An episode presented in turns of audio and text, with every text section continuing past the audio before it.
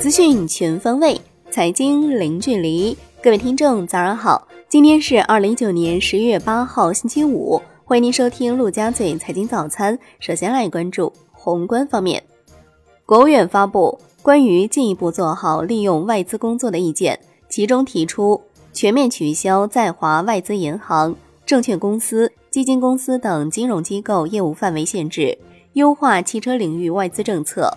保障内外资车企的新能源汽车享受同等市场准入待遇，对有条件的自贸区下放更多省级经济管理审批权限，尤其是投资审批、市场准入等权限。国务院常务会要求，巩固农业基础，保障重要农产品供给，稳定价格，继续多措并举恢复生猪生产。确定以提升粮食生产能力为目标，推进高标准农田建设的措施，部署做好区域全面经济伙伴关系协定后续工作。据新华社报道，海关总署和农业农村部正研究解除美国禽肉对华出口限制。商务部表示，如果中美双方达成第一阶段贸易协议，应当根据协议内容同步等比率取消加征关税。中国十月末外汇储备三万一千零五十一点六亿美元，增加一百二十七点二九亿美元。十月末黄金储备持平于六千二百六十四万盎司，结束十个月连增。全国政协十三届常委会第九次会议闭幕，会议接受刘强东因个人原因请辞第十三届全国政协委员。来关注国内股市。上证指数基本收平，深成指涨百分之零点五七，创板指涨百分之零点七四，两市成交额不足四千亿元，北向资金净流入二十一点零九亿元，连续十一天净流入。香港恒生指数收涨百分之零点五七，尾盘一度拉升超三百点，连续第四天刷新于三个月高位。国际指数涨百分之零点六九，红筹指数涨百分之零点六九。证监会同意江苏北人、百人医疗、卓翼科技、硕士生物四家企业科创板 IPO 注册。上交所表示，深入推进设立科创板并试点注册制改革，加快推进发行、上市、交易、退市等基础制度改革，以显著提升直接融资，特别是股权融资比重为目标。科学谋划当前和今后一段时期交易所的发展战略和重点工作。深交所表示，加快推进包括创业板改革并试点注册制、完善深市产品体系、提高上市公司质量等重点改革任务落地实施，坚持依法治市、依法治所，完善投资者保护制度，进一步补齐制度短板。万达信息新管理层透露，国寿系可能继续增持，以拿下第一大股东的位置，但会保持公司多元化的股权结构，不会谋求一股独大。水井房即将全线涨价，将自十一月十二号起同步调整几大主力产品价格。金融方面，广东首家全澳资合格境外机构投资者试点企业。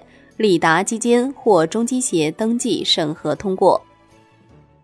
腾讯与 Visa、万事达、美国运通等五大国际卡组织开展一系列合作，支持境外开立的国际信用卡绑定微信支付。楼市方面，马鞍山住建局下发关于做好商品房销售管理工作的通知，降低商品房预售许可工程形象进度。和预售资金监管标准，并规定新备案商品房售价不得低于备案价格百分之十。恒大、融创、龙湖等龙头房企纷纷加入双十一促销的队伍，除全员营销、首付分期付款、特价房等传统的营销方式之外，恒大、融创等房企还首次尝试与电商合作卖房。产业方面。北京市发改委的消息，自十一月十五号起，北京民用管道天然气销售价格下调零点零二元每立方米，非民用价格自二零一九年十一月十五号至二零二零年三月十五号上浮零点二六元每立方米。滴滴出行调整顺风车试运营规则，对所有顺风车用户提供服务的时间均调整为五点至二十点。来关注国际股市，美股尾盘回落，但道指和标普五百指数仍创收盘新高。道指涨逾一百八十点，高盛涨逾百分之二，领涨道指。百度收涨百分之十三点五二，第三季度营收超出市场预期。高通收涨百分之六点三二，第四财季盈利、营收与芯片出货量均超市场预期。爱奇艺收涨百分之十四点五五。第三季度订阅会员规模同比增长百分之三十一。欧洲三大股指集体收涨。商品方面，伦敦基本金属收盘多数上涨，LME 期镍、LME 期铅收跌。国内商品期货夜盘多数下跌，动力煤、沥青收涨。债券方面，中美贸易缓和信号打破市场盘整格局，现券收益率尾盘上行二到三个基点。国债期货全天窄幅震荡，小幅收跌。隔夜回购加权利率反弹于十个基点，至百分之一点九附近，但供给仍然充裕。交易员表示，MLF 意外降息，短期利好已经释放完毕。后续除了关注央行动作之外，还要密切关注中美贸易谈判进展以及猪肉上涨引发的通胀压力。最后来关注外汇方面。在人民币对美元十六点三十分收盘价报六点九八八，较上一交易日涨一百零七个基点。人民币对美元中间价调升七十二个基点，报七点零零零八，创八月七号以来新高。